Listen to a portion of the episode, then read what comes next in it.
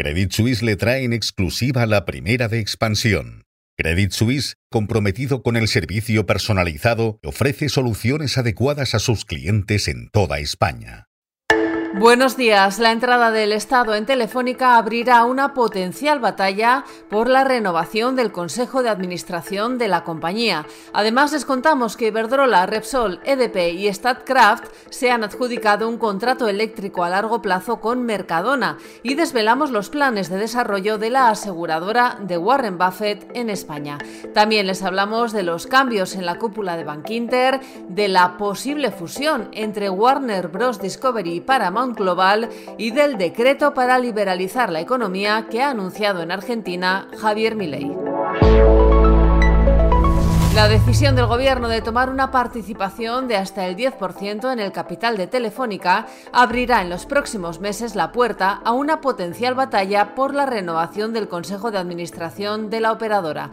Hasta cinco vocales de los 15 que componen el órgano de gestión de la Teleco finalizan su mandato en junio de 2024 y tendrían que ser renovados. El primero es el vicepresidente de la compañía, Isidro Fainé. El vocal más veterano del Consejo forma parte de este órgano desde 1994.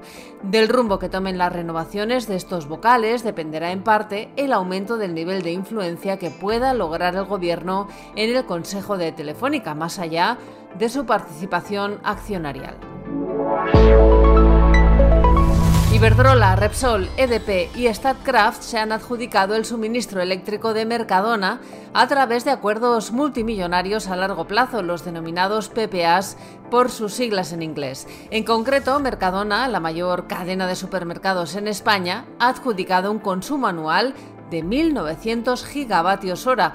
Esa cifra convierte a la cadena de supermercados en el mayor consumidor privado en España, al margen, eso sí, de los grupos metalúrgicos y siderúrgicos, que son los denominados electrointensivos. Mercadona requiere un gran volumen de energía, ya que tiene casi 1.700 tiendas entre España y Portugal y cuenta con 20 centros logísticos para el suministro a los establecimientos y a los pedidos online.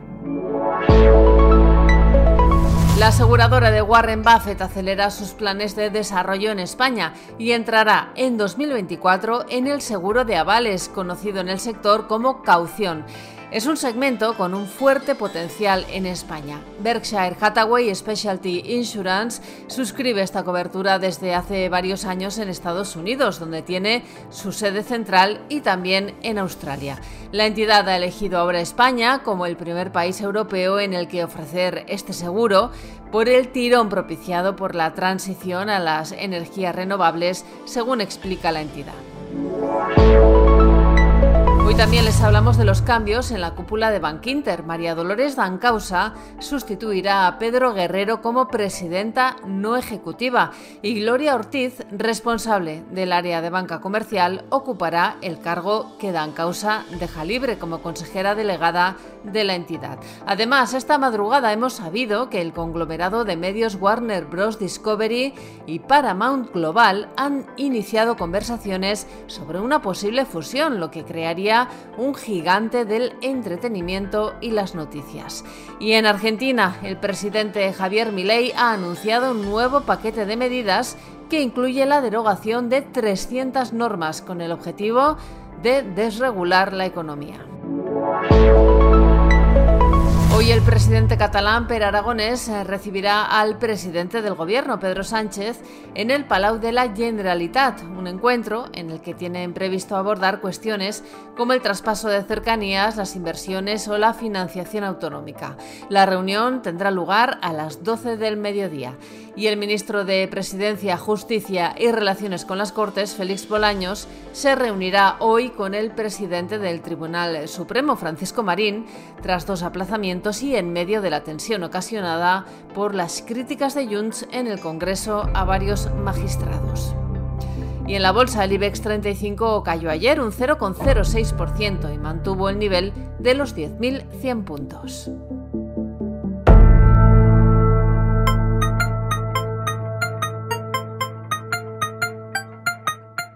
Financial Times nos cuenta esta mañana que el rally que está viviendo el mercado de la deuda pública ha elevado la rentabilidad de estos productos de inversión por encima del objetivo que había marcado Wall Street para finales del año que viene y además publica el diario británico la segunda parte de la entrevista con el primer ministro indio Narendra Modi, que asegura que su país está preparado para despegar. Estos son algunos de los asuntos que van a marcar la actualidad económica, empresarial y financiera de este jueves 21 de diciembre. Soy Amayor Maichea y han escuchado La Primera de Expansión, un podcast editado por Raquel Moreno y dirigido por Amparo Polo. Nos pueden seguir de lunes a viernes a través de expansión.com, de nuestras redes sociales y de las principales plataformas de podcast.